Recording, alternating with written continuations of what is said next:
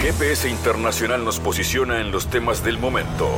Fabián Cardoso informa y analiza la realidad latinoamericana y de integración regional en una producción de Sputnik. Nuevo programa, nuevo viaje por América Latina de GPS Internacional y vamos si esta semana eh, ha sido para acontecimientos históricos. La asunción de Gustavo Petro como nuevo presidente de Colombia marca sin duda una agenda novedosa, el primer presidente de izquierda en toda la historia de la independencia colombiana. ¿Cuáles son sus desafíos? ¿Qué tipo de señales eh, expresó en sus palabras y también en sus gestos. Por ejemplo, lo vinculado a la famosa espada de Bolívar en Colombia que el presidente Iván Duque no quería entregar a Gustavo Petro. Vamos a hablar con la politóloga Daniela Castillo de lo que pasaba antes, de lo que viene ahora y de lo que pasará en el futuro en esta Colombia que siempre es noticia.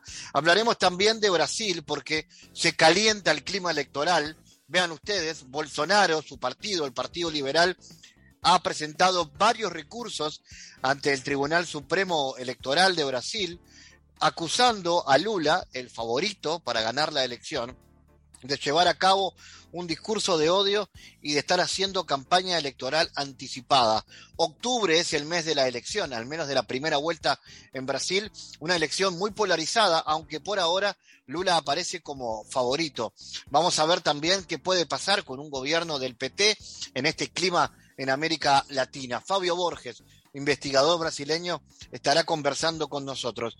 Y como siempre, un espacio musical y cultural, en este caso para volver a escuchar a los amigos del dúo Tantomán, que estará presentando en Montevideo, en la hermosa Sala Citarrosa, el 13 de septiembre, canciones que cuentan su nuevo disco y su nuevo espectáculo que antes se anticipa en este GPS internacional que comienza de esta manera. En GPS Internacional localizamos las noticias de América Latina.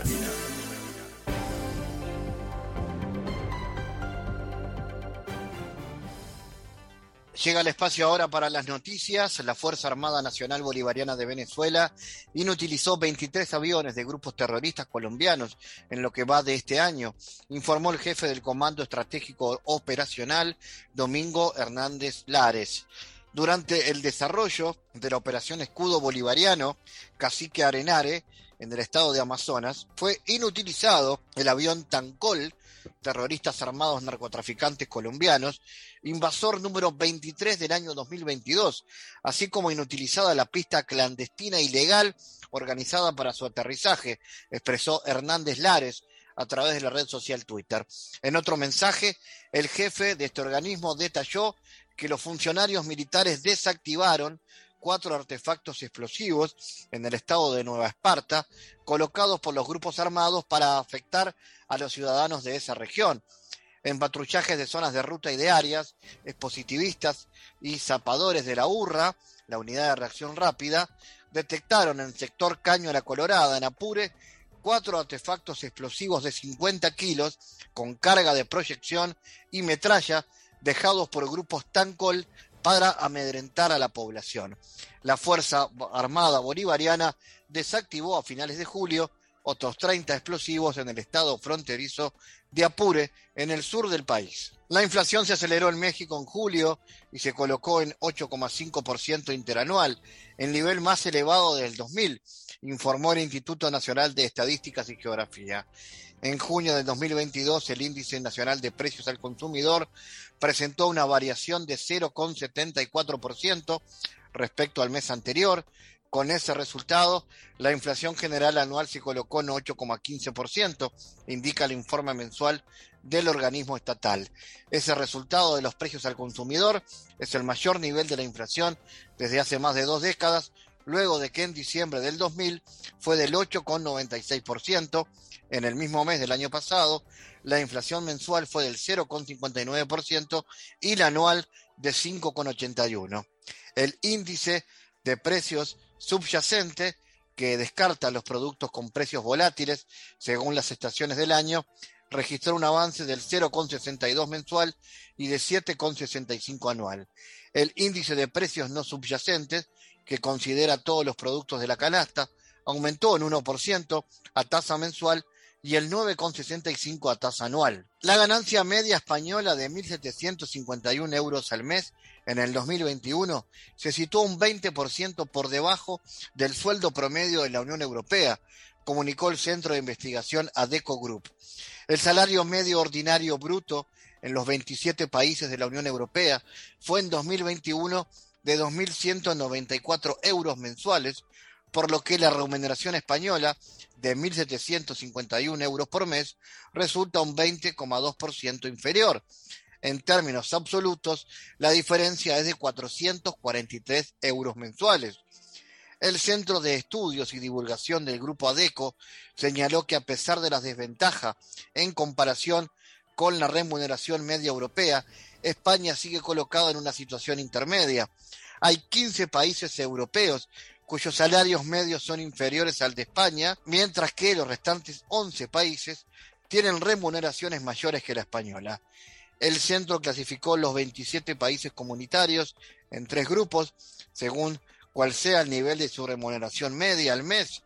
Estados con ganancias inferiores a 1.100 euros, de más de 2.500 euros, y el intermedio en el que se encuentra España. Y el nuevo presidente de Colombia, Gustavo Petro, sorprendió por la honestidad del discurso que dio a todos sus ministros en la ceremonia de asunción de su nuevo gabinete. El mandatario dijo que en el gobierno debe haber cero corrupción y explicó su intención de eliminar burocracia en la presidencia para dar más poder a los ministerios. Si bien el punto central de la asunción de Petro estuvo en su discurso en la Plaza Bolívar, su jornada inaugural como presidente de Colombia incluyó unas palabras a su nuevo gabinete ministerial en las que el mandatario encomendó a sus ministros a no fallar y evitar la corrupción en todos sus niveles. Lo vieron en la Plaza Bolívar, lo vieron el 19 de junio y lo sienten, que es muy importante en la atmósfera social de Colombia. Nosotros no podemos fallar, espetó Petro a sus ministros durante el acto oficial de posición del gabinete en la Casa de Nariño. Llegar aquí, junto a esta espada, para mí es toda una vida, una existencia. Esta espada representa demasiado para nosotros, para nosotras. Y quiero que nunca más esté enterrada. Quiero que nunca más esté retenida. Que solo se envaine, como dijo su propietario, el libertador, cuando haya justicia en este país. Que sea del pueblo. Es la espada del pueblo. Y por eso la queríamos aquí, en este momento y en este lugar quizás para los próximos presidentes y presidentas, cuando se posesionen, se vuelva un hecho permanente, protocolario, simbólico, que los acompañe siempre, que las acompañe siempre la espada libertaria de Bolívar.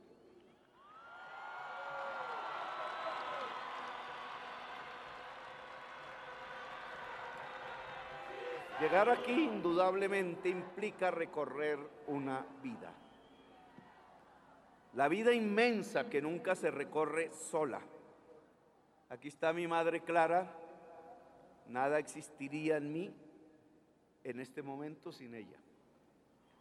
Aquí está mi padre, Gustavo, caribeño. Aquí están mis hermanos Adriana y Juan, que me aguantaban y aún me aguantan. Aquí están mis hijos, Nicolás, Petro, Nicolás Alcocer, Andrea y Andrés, Sofía y Antonella, mis pequeñas que florecen de corazón y alma.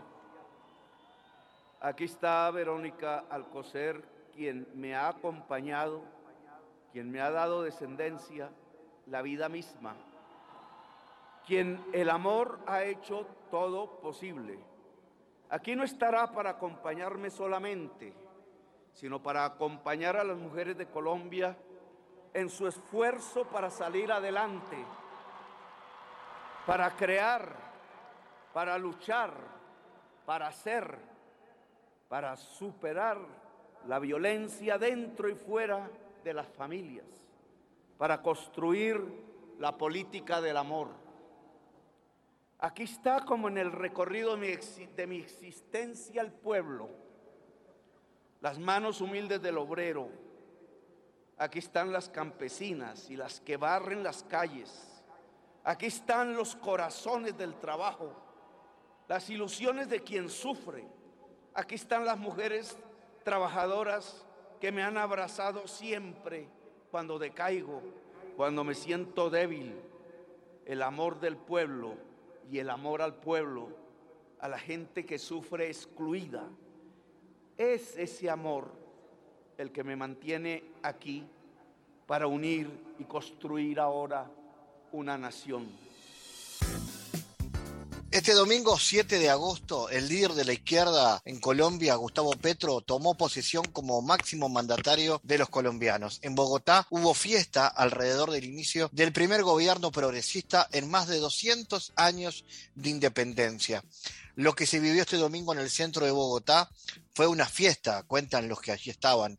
Fue la ilusión de miles que, creyendo en el cambio, caminaron por las calles para celebrar la llegada de Gustavo Petro a la presidencia de Colombia y estar en la Plaza de Bolívar, en la posición del primer mandatario de izquierda en 213 años republicanos. A su vez, la toma de posición de Petro no solo fue trascendente por representar el arribo del primer gobierno de izquierda en la historia colombiana, el discurso ofrecido por el mandatario también cobró gran relevancia debido a su carácter emotivo e histórico, que tocó alguna de las heridas más profundas del país sudamericano.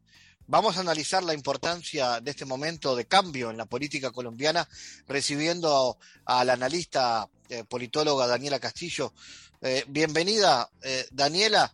Eh, ¿Qué balances deja la asunción de Petro y qué importancia histórica tiene este hecho para el país? Hola Fabián, me, eh, bueno, primero que todo muchísimas gracias por la invitación y bueno, muy contenta de estar acá. Eh, no, en definitiva, la, la, la, posición del presidente Gustavo Petro deja mucha esperanza, deja muchas, muchos símbolos muy importantes y fue algo lleno de sueños para la población colombiana. Entonces, pasaron muchas cosas por primera vez en una posesión y eso fue algo muy bonito y evidentemente su, sus palabras y su discurso fue algo muy, muy importante y muy relevante. ¿Qué pudieras destacar como lo más importante, lo que más quedó de esas palabras, las primeras de Petro? Bueno, en, en cuanto a las palabras, eh, personalmente creo que fue un discurso que tranquilizó, eh, fue un discurso muy moderado, entonces tranquilizó a todos aquellos que no votaron por él. Fue un discurso moderado, eh, fue un discurso de unión, lo cual creo que, fue algo muy bueno porque normalmente en los anteriores discursos de posesión uno veía que entraban en detalle en temas puntuales del contexto. Entonces, por ejemplo, en seguridad, en temas de educación, pero Petro realizó un discurso muy general que abarcaba muchas cosas y adicional, creo que fue importante eh, el mensaje que le dio al mundo. Fue un discurso que, que fue más de cooperación que de otra cosa, entonces le dio un mensaje que Colombia sola no puede, que necesitamos de todos para el tema de la lucha antidrogas, cambio climático, eh, de la paz en general. Y evidentemente su, su enfoque y su, su, parte principal del discurso fue el tema de la paz, de construir paz en Colombia y devolver paz, eh, perdón, devolver a Colombia una potencia de la vida, ¿no? esas fueron como las palabras más, más repetitivas en, términos de análisis del discurso, pero también del mensaje que quiso dar, la paz y la vida. Eh, Daniela, y más allá de las palabras, hubo también gestos simbólicos como por ejemplo la espada de Bolívar, mm. que van más allá de lo que se, de, lo que se dijo. Mm, sí, no, eh, en definitiva este evento de la, de la espada de Bolívar fue algo, fue algo, un fenómeno porque bueno, inicialmente y siempre se, se debía hacer así, la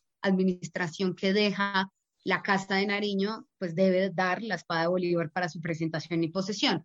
Sin embargo, pues Duque, ¿no? El expresidente Duque, eh, pues jugando un poco a, a, ser un niño, pues no la dio y eh, esta fue de hecho la primera orden presidencial y como lo dijo Petro, pues fue la primera orden del pueblo, traigan la espada de Bolívar e incluso así pues uno hacía como un análisis, nunca se había hecho un receso, entonces en una posesión, jamás. Entonces se hizo un receso mientras traían la espada de Bolívar y todo eso fue un fenómeno y un desfile eh, simbólico importante.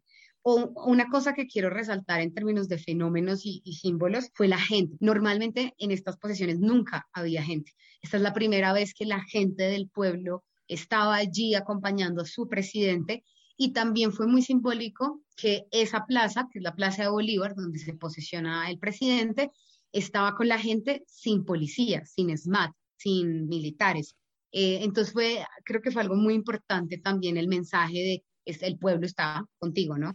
Em, y también como el, en términos de más, pues es muy simbólico, pero también en vestimenta, la hija de Petro, Sofía, tenía, bueno, y todos venían vestidos de eh, diseñadores de la Colombia profunda, pero la de Sofía Petro tenía en su vestido eh, eh, todo el mensaje de justicia social.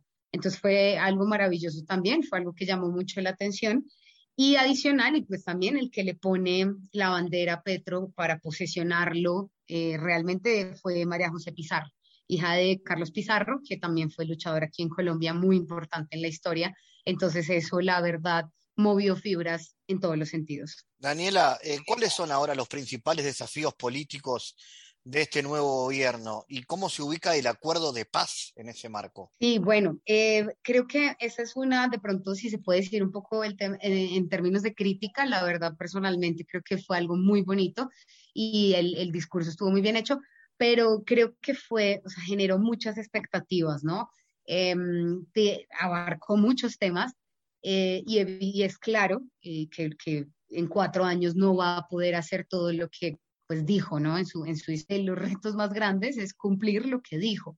Eh, de hecho, mucho se le estaba diciendo mucho, ¿no? También en los medios de comunicación que los discursos son muy bonitos, pero que pues ya hay que ponerlo en práctica todo, ¿no? Y creo que ahí va a haber de pronto unas estrelladas administrativas e institucionales em, importantes, que por ejemplo, siempre pues doy como el mismo ejemplo y es, no es fácil decir, pues ya ser el presidente y decir no maten más líderes ¿no? Entonces, eh, creo que va a haber ahí una estrellada institucional importante porque pues va más allá de, decir que no maten más, sino pues va, mucho más allá. Em, y en términos del reto en cuanto al, al acuerdo de paz, creo que fue muy claro que eso creo que es algo muy, muy positivo, que este va a ser el gobierno de la paz. Entonces, vamos a avanzar en lo que el gobierno Duque dejó atrasar y pues adicional, también esto es algo simbólico, pero pues igual es muy importante, que el clan del Golfo ese día de la posesión declaró cese al fuego. Entonces eso fue algo que no se pensó porque el clan del Golfo es el que ha venido en los últimos meses asesinando a policías. Entonces creo que va a ser una oportunidad y va a ser una responsabilidad importante no solo para Petro como sí, sino para la izquierda para que el día de mañana pues la gente vuelva a votar por la izquierda. Y si hablamos de medidas más urgentes que deberá tomar Petro para hacer frente a la crisis social y económica que ha atravesado el país en los últimos años? Bueno, eh, en términos económicos, incluso al día de ayer se radicó la reforma tributaria, que es nueva. Em, entonces, bueno, ya va a entrar en debate en, los detalles ¿no? de, de, los impuestos, de quién, tiene, quién es rico, quién no es rico, que esa es la discusión que se está dando, ¿no?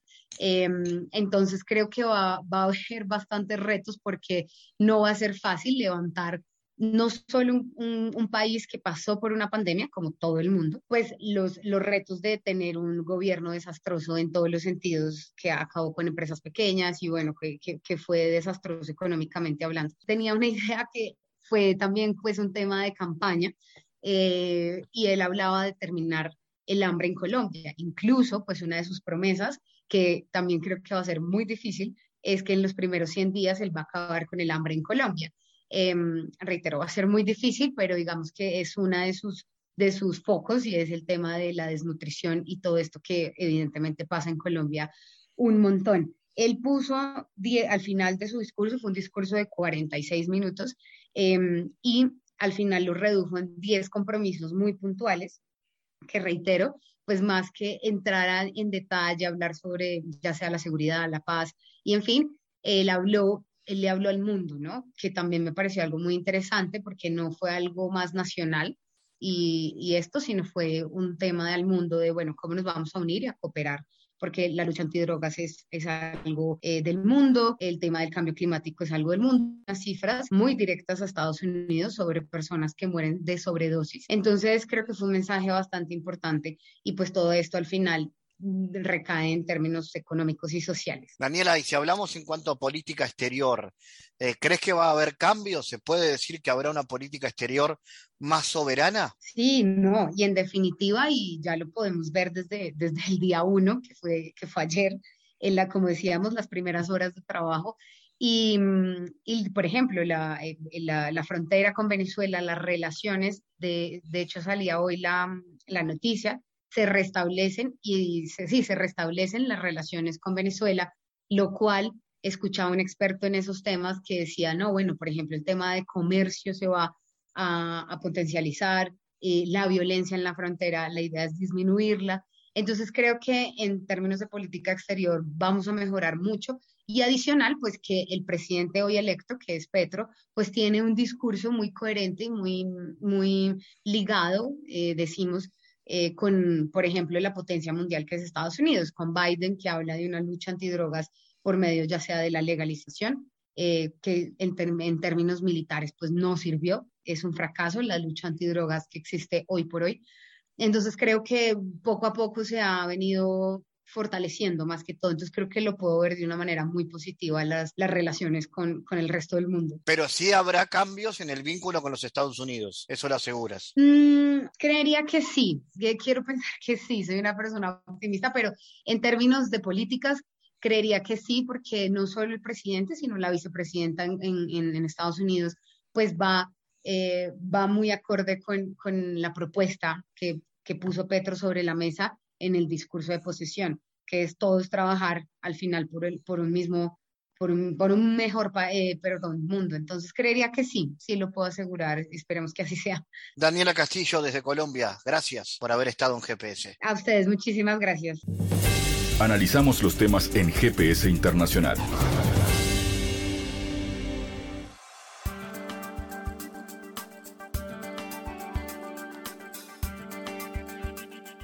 El Partido Liberal, partido al que pertenece el presidente brasileño Jair Bolsonaro, presentó varios recursos ante el Tribunal Superior Electoral en el que acusa al presidente, al expresidente Luis Ignacio Lula da Silva de llevar a cabo un discurso de odio y de estar haciendo campaña electoral anticipada. En total se presentaron siete recursos que acusan al líder del PT de propagar un discurso de odio, por calificar al presidente en repetidas ocasiones como fascista, genocida, negacionista o inhumano. También afirman que Lula practicó propaganda electoral anticipada al haber pedido votos de manera disimulada y por haber hecho innumerables promesas de campaña. Los abogados del partido de Bolsonaro quieren eh, que el eh, Tribunal Supremo Electoral multe a Lula y que determine la exclusión de Internet de los videos de los eventos en los que el expresidente habría cometido las supuestas infracciones electorales. Vamos a hablar sobre este asunto, así como de los cambios políticos que se están dando en América Latina. Estamos en contacto con el investigador brasileño Fabio Borges. Eh, Fabio, ¿cómo analizas este recurso presentado por el Partido Liberal contra Lula por presuntamente propagar eh, un discurso de odio? ¿Es una especie de manotazo de ahogado ante la diferencia que están expresando las encuestas y que marcarían de que Lula gana la elección? Hola Fabián, gusto hablar con usted. Sin duda, eso tiene una explicación basada en las últimas encuestas y ya hace como cuatro, cinco meses que se queda claro que el escenario es de una posibilidad de Lula ganar en la primera ronda. Apesar que em estas últimas encuestas, Bolsonaro aumentou um pouco sua intenção de votos, diminuiu a diferença, ou seja, hay que estar atento, não está nada gano, todavia, pero por parte de Bolsonaro, as estratégias dizem muito, não? De la preocupação. Primeiro, estava atacando o processo eleitoral em si, as urnas eletrônicas, a credibilidade do processo. Então, já é uma estratégia de um perdedor, em realidade. Hasta seus seguidores, hasta seus eh, políticos de campanha, seus estrategistas, estão um pouco desapontados com Bolsonaro, porque tudo isso leva a crer que já está sentindo que vai perder as eleições. Então, esta, este intento do Partido Liberal chega a ser ridículo, não? De uma hipocrisia incrível, porque em realidade as críticas de Lula me parecem justas, incluso. Então, não, não significa um discurso de ódio. E ao revés, os bolsonaristas, todos conhecemos bem, são super é, agressivos, são muito é, favoráveis às armas, à violência, incluso, infelizmente, em Foz do Iguaçu, onde eu vivo em este momento, há um mês, houve um crime político, claro, não? de um militante bolsonarista que executou um militante petista importante acá em la região. Então, normalmente a violência vem muito mais de la derecha, de la extrema derecha, de los seguidores de Bolsonaro, de que de Lula, que incluso Lula é muito experiente, a trajetória de vida de Lula é de conciliação, é de paz, é de combate à hambre, os temas sociais. Então, não, por mais que intentem é, designar isso de ser um discurso de ódio, não é fácil é, comprovar isso por la trajetória histórica de Lula. E claramente é uma estratégia de alguém que sente que vai perder as eleições. Como como está o clima eleitoral a, a no mucho de las elecciones, ¿no? Algunos meses nada más. Como estás observando o clima? Infelizmente, eu creio que de muita tensão. Então, por aí, as Forças Armadas, infelizmente, estão jogando um papel feio, estão cooptados por Bolsonaro e agora intentam fiscalizar o Tribunal Superior Eleitoral, as eleições, um rol que definitivamente não é um rol dos militares. Então, isso tensiona um pouco mais a um é, momento eleitoral. E, claro, a violência, os atentados, tudo isso põe em risco a vida de Lula, põe em risco o processo eleitoral, porque realmente em manifestações públicas há alguns, algumas denúncias, algumas preocupações de possibilidades de atentados, não? E é real, não é fictício. Incluso, como já mencionei anteriormente, há algumas mortes já deste confronto político. Pero, de um lado, temos alguém que defende a democracia, a paz, a conciliação, e de outro, significativamente, alguém que defende a exclusão, a persecução, a eliminação do outro. Então, está muito claro que não é um processo puramente democrático, é um processo de democracia versus um autoritarismo versus a ignorância, em minha opinião. ¿Crees que se puedan profundizar este tipo de episodios más de tensión o de violencia rumbo a la elección? Infelizmente, sim. Isso me preocupa muito, não? Porque em 2018, Bolsonaro se aproveitou muito de um suposto atentado, de uma facada, não? Para aumentar sua popularidade. Por um lado, há atentados reais, que eu vejo que Lula corre realmente risco em suas manifestações públicas, ou os seguidores de Lula correm esse risco, tanto que quando Lula estava preso, houve tiroteios, balaceiras não, contra militantes de Lula já desde 2019, 2020, não é tão recente este problema pero ahora a chance de ocorrer mais tragédias e alguns hechos deste, em este sentido me parece uma possibilidade real. Então, hasta a Polícia Federal, hasta os membros da Seguridade de PT, de Lula, estão alertando muito para esta possibilidade. Ojalá não, não suceda. E, por outro lado, me preocupa também de falsos atentados, não que se utilize algum tipo de eh, manifestação e se manipule, se infiltre pessoas em essas manifestações para tentar criminalizar a esquerda, como é muito tradicional em la política latino-americana, infelizmente. Eh, se vienen dando algunos hechos en América Latina, como la victoria de Gabriel Boric en Chile, Petro en Colombia. Eh, ¿Cómo visualizas esto? ¿Estamos ante un cambio de época en América Latina? Ah, me parece que sí. Es muy significativo, ¿no? Países con trayectorias importantes y donde vivieron dictaduras y una presencia hegemónica de la derecha por mucho tiempo, como Chile e como Colômbia, é um momento inédito e é um momento que contagia toda a região, a meu juízo, não? E também se diminuiu um pouco a violência contra a Venezuela ou as fake news em relação à Venezuela.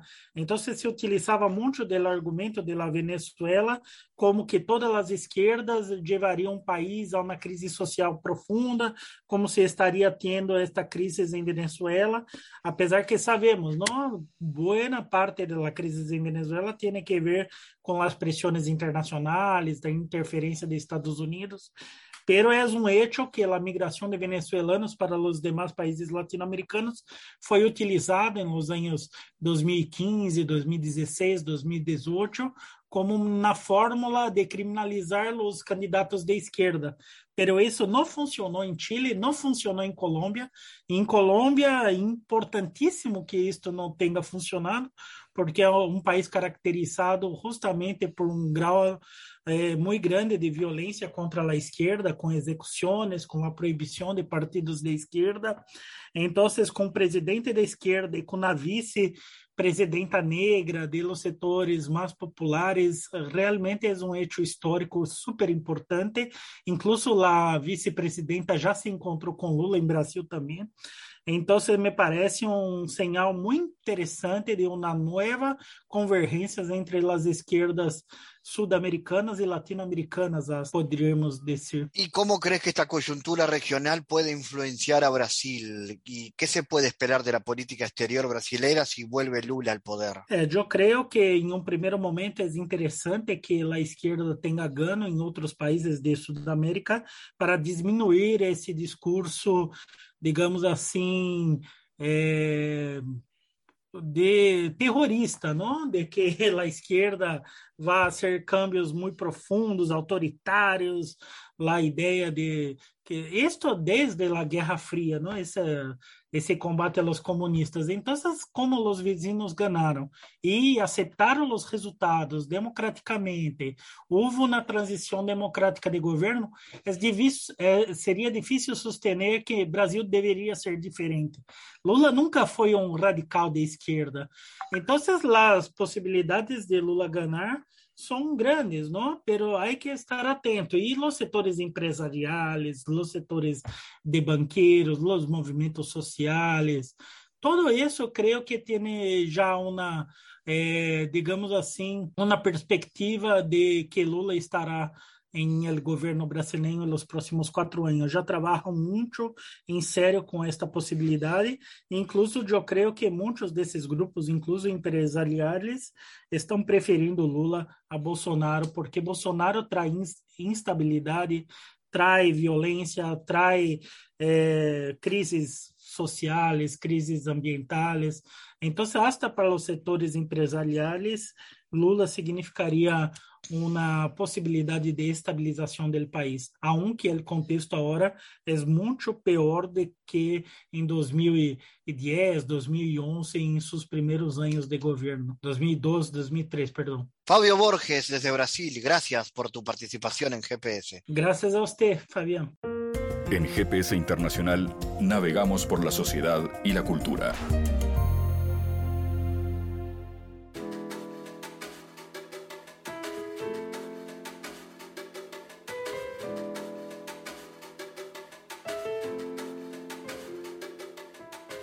Bueno, se viene Canciones que Cuentan, un nuevo show de eh, el dúo Tantomán, este 13 de septiembre a las 20.30 en Sala Citarrosa en Montevideo. Tantomán nace frente a la posibilidad de potenciar algo escondido, de juntar rotos para descosidos, la posibilidad de juntar orígenes diferentes, el rock y el tango y el folclore, pero sin duda con el canto popular como punto de unión. Los une la Facultad de Agronomía, pero hoy por hoy los une la música también y varias referencias musicales. Vamos a recibir a Claudio de Tantomán para que nos cuenten, bueno, en qué andan y la previa de este show del 13 de septiembre. Bienvenido, Claudio. ¿Cómo va el dúo? ¿Cómo va la banda? ¿Cómo va la música? Fabián, muchas gracias por, este, esta nueva oportunidad de dejarnos entrar ahí con tu audiencia. Y, y, bueno, vamos bien, 13 de septiembre, 20, 30 horas, Sala Citarrosa, canciones que cuentan, es el nombre del, nuevo, del nuevo disco que, preparamos, este, que bueno, que salió, con virus salió, fue en medio de la, de la pandemia que pudimos terminarlo, y bueno, y más allá de que hicimos alguna presentación, alguna canción en, las oportunidades que hemos tenido, eh, esta es la presentación oficial, vamos a llamarla así, donde vamos a hacer el esfuerzo de, presentar todas las canciones del disco, son 12 canciones, con los músicos que eh, participaron en el, disco, más este, algún invitado de lujo, como decimos nosotros, para darnos un gustito, como son Eduardo Larranois y, y Julio Covelli. Bueno, eh, por supuesto, músicos muy destacados y muy queridos para, eh, para invitados de este show, que ¿por dónde va a venir? ¿Por qué repaso de la discografía de, Tanto Man? Bueno, no, justamente te contaba que es la presentación del disco nuevo, Canciones que Cuentan, en el cual este, tenemos ahí las 12 canciones que queremos presentar, vamos a ver si podemos este, fielmente reproducirlas todas con respecto a lo, que, a lo que es el disco. Y, bueno, y alguna más, porque viste que la gente a veces cuando le mostras las canciones nuevas no, no está ni ahí. Claro, está esperando lo anterior. Seguro.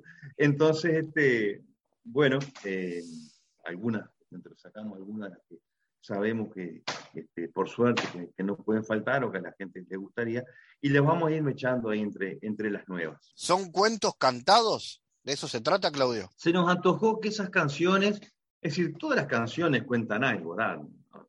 Yo creo que todas las canciones que tenemos, todas las canciones, las nuestras, no las nuestras, cuentan algo, si no, este, es un espacio perdido, pero este, en esta se nos antojó que eran como historias, este, como cuentos. Yo creo que básicamente a, raíz de una de las canciones, que la letra la hizo la, mamá de, del bebé, de Enrique, este, que habla justamente de eso, un cuento que habla de, los nietos yendo a la playa en, Marindia, ellos vivían en Marindia, y entonces te relata eso como en un cuento, con un formato que al bebé le gustó mucho para ponerle música, y bueno, y quedó. Entonces, a raíz de esa, que es un cuento cantado, esa sí no hay duda que es un cuento cantado, eh, eh, bueno, empezamos a ver que hay otras canciones que también son cuentos, en realidad. Este, entonces se nos gustó para, para, llamarle canciones que cuentan. Pero a la vez queremos que las canciones cuenten, que sumen, digamos, ¿verdad? Es decir, son canciones que suman, que están ahí, que cuentan y que, queremos que aporten al, al cancionero. Por eso hay canciones que cuentan con ese doble, con ese juego de palabras, digamos.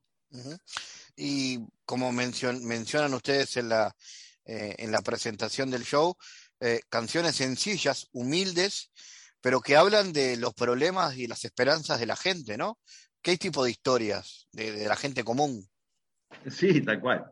básicamente de la nuestra, porque si hay algo que a veces este, tenemos es que, que, hemos hecho de todo el camino de la música, este, mientras trabajábamos, mientras vivíamos en el barrio, es decir, nunca, nunca nos dedicamos enteramente a la música, entonces las canciones a veces, este, y además eh, la, posibilidad de, de, andar mucho en al aire libre, somos ingenieros agrónomos los dos y trabajamos en, en Paysandú muchos años y, aún sigo trabajando en cosas de, campo, entonces eso te da la, la, posibilidad de, chiflar mientras estás trabajando y de cantar a veces, o vas a caballo o algo, y, vas cantando y vas inventando canciones. A mí me pasa eso. Este, entonces ahí a veces nacen, nacen los cuentos de, o, las ideas y después las transformamos en, cuentos y de ahí a, a, canciones. Y esas canciones que cuentan siguen vigentes, digamos, no, no pierden no, no, no, no se añejan. Bueno, no, es justamente lo que uno trata de hacer cuando, cuando hace una canción, como decía Rubén Lena, la, única medida que tiene una canción es durar. La canción dura, así que no era una cosa este, pasajera, ni urgente, ni, ni, este, ni comercial. Eh, siempre, siempre tratamos de hacer canciones, a veces eh, tratamos de sacar algo demasiado localista o demasiado personal para, para hacerla un poco más universal. Este, a veces también cuando, cuando más personal este, se, transforma en algo que, este, es, eh, bueno, que es entendido y aceptado por todos, como aquel que dijo, pinta tu aldea y, pintarás al mundo. Entonces, este, a veces hay nombres de personajes, en el caso nuestro, Chiquitín Portela, Julio Francia, un montón de, personajes y paisajes que, que los pintás con, con, este, con tu mirada, pero se transforman en, en cosas un poco más universales. Nosotros nos ha pasado mucho este, con alguna canción en particular que te dicen, pa, mirá, esa, mirá, nos pasó una vez que fuimos a, Venezuela a cantar, la gente cantábamos chiquitín por tela y decían, ¿qué mierda va a entender esta gente? Pero vos sabés que decían, ajá, nosotros tenemos esta gente acá, decían. y bueno, después te, contaban cómo era todo el personaje que para ellos era, se había asemejado a chiquitín por tela, ¿viste? Un llanero que andaba por ahí y este, cazaba otros bichos que no eran, que no eran jabalí, pero bueno, se les había antojado que, que, este, que, pintaba bien para, algún llanero de esos, de esos que tenían ellos. Entonces, y después cuando nos pusimos a, cuando empezamos, nosotros nos autoimpusimos a hacer canciones propias. Porque es muy fácil en Uruguay cuando cantás a dúo imitar a otros o parecerte a otros, sí. Este, entonces, eh, desde el principio, del primer concurso que fuimos, dijimos, vamos con canciones propias, si no, no, tiene sentido. Y fue así que, que teníamos canciones, unas ideas, y con esas dos canciones, tres canciones que teníamos, fuimos al concurso y bueno, y tuvimos la, suerte de, ganar. Pero justamente lo que queríamos era, con esos formatos, viste que decimos ahí también a veces un tanto antiguo la música, bueno, porque en definitiva usamos los recursos antiguos de, los formatos de, las canciones de los olimareños, ¿verdad? Este, básicamente, digo, yo soy muy, muy de ese palo, pero no podíamos salir a cantar canciones de los olimareños, de la Broma Carrero, porque si no, no tenés nada para aportar. Y la verdad que este, cuando, cuando decidimos empezar un poco con esto, lo que sí queríamos era aportar algo, si no, no tenía sentido. Y por eso dijimos, bueno, vamos a hacer canciones, usando sí las, las, las herramientas antiguas, pero con la mirada puesta en nuestros paisajes, en nuestro problema, en nuestro día a día, en nuestra rutina. Entonces este fue que salimos con, con todas esas canciones que, que, andan por ahí con los personajes nuestros. Y bueno, y entendemos que sí, que algunas desgraciadamente siguen muy vigentes porque hablan de, de problemas y, esperanzas que aún no, no, no han encontrado solución. Claudio, 13 de septiembre, 2030, Sala Citarrosa, ya se pueden conseguir las entradas, ¿no? Sí, ya están, ya están disponibles por, por Ticantel. Este, y bueno, eh, sí, ojalá podamos encontrarnos ahí el, el, martes 13, no se asusten porque es un martes 13 de septiembre, 20-30 horas en la, en la Sala Citarrosa. Claudio, gracias, nos encontramos por ahí. muchísimas gracias a ti y este, bueno, un saludo grande a la, a la audiencia.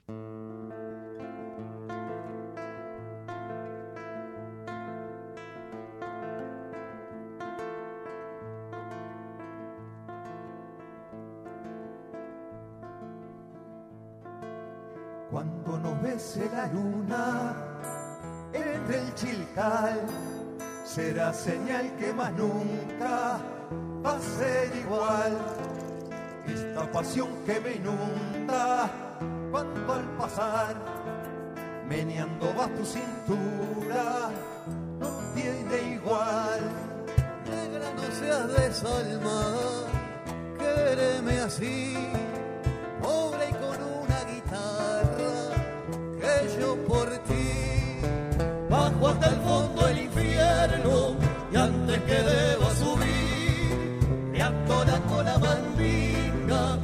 que me digas que sí. Pero si no me querés mañana por la mañana me voy chumbeado. Voy a marchar con mi guitarra, los compañeros me han invitado. Cuando no bese la luna, entre banderas y al sol. mi adiós. fuera que juntos nos viera el fin. Cuando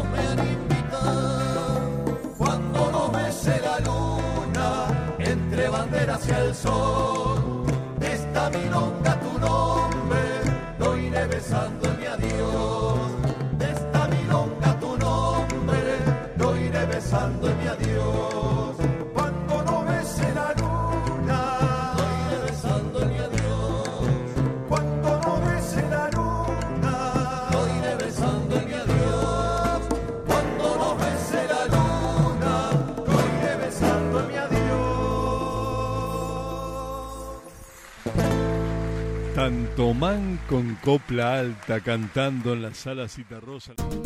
El mundo en GPS internacional.